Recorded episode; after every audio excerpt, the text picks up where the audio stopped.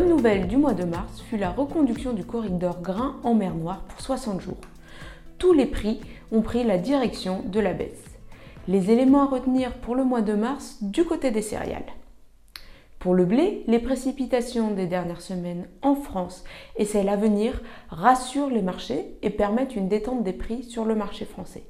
Ce n'est pas le cas des blés d'hiver aux États-Unis qui continuent de subir des conditions climatiques particulièrement difficiles.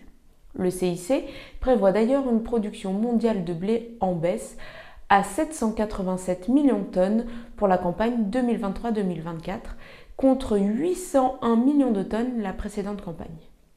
Du côté du maïs, les surfaces de semis pourraient augmenter aux États-Unis dans un contexte où le ratio prix soja-maïs reste plutôt favorable au maïs.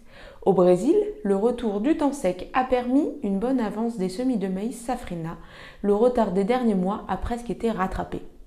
En France, les semis ont aussi débuté, notamment dans le sud-ouest. Comme pour le blé, le prix du maïs sur le marché français est en baisse. Il est important de noter ces derniers mois l'appétit de la Chine pour l'orge français. 300 000 tonnes d'orge ont été envoyées en Chine en janvier 2023 contre 65 000 en janvier 2022. Cette dynamique se confirme d'ailleurs aussi sur les premiers chiffres de février et de mars 2023. Ainsi, France Agrimaire a relevé de 200 000 tonnes le potentiel d'export français vers les pays tiers pour cette campagne. L'orge est aujourd'hui compétitive dans les rations animales face aux autres céréales. Et maintenant, du côté des matières azotées. Comme pour les céréales, les prix des tourteaux sont à la baisse en mars. Le marché mondial est bien approvisionné en graines de colza canola par le Canada, mais aussi par l'Australie.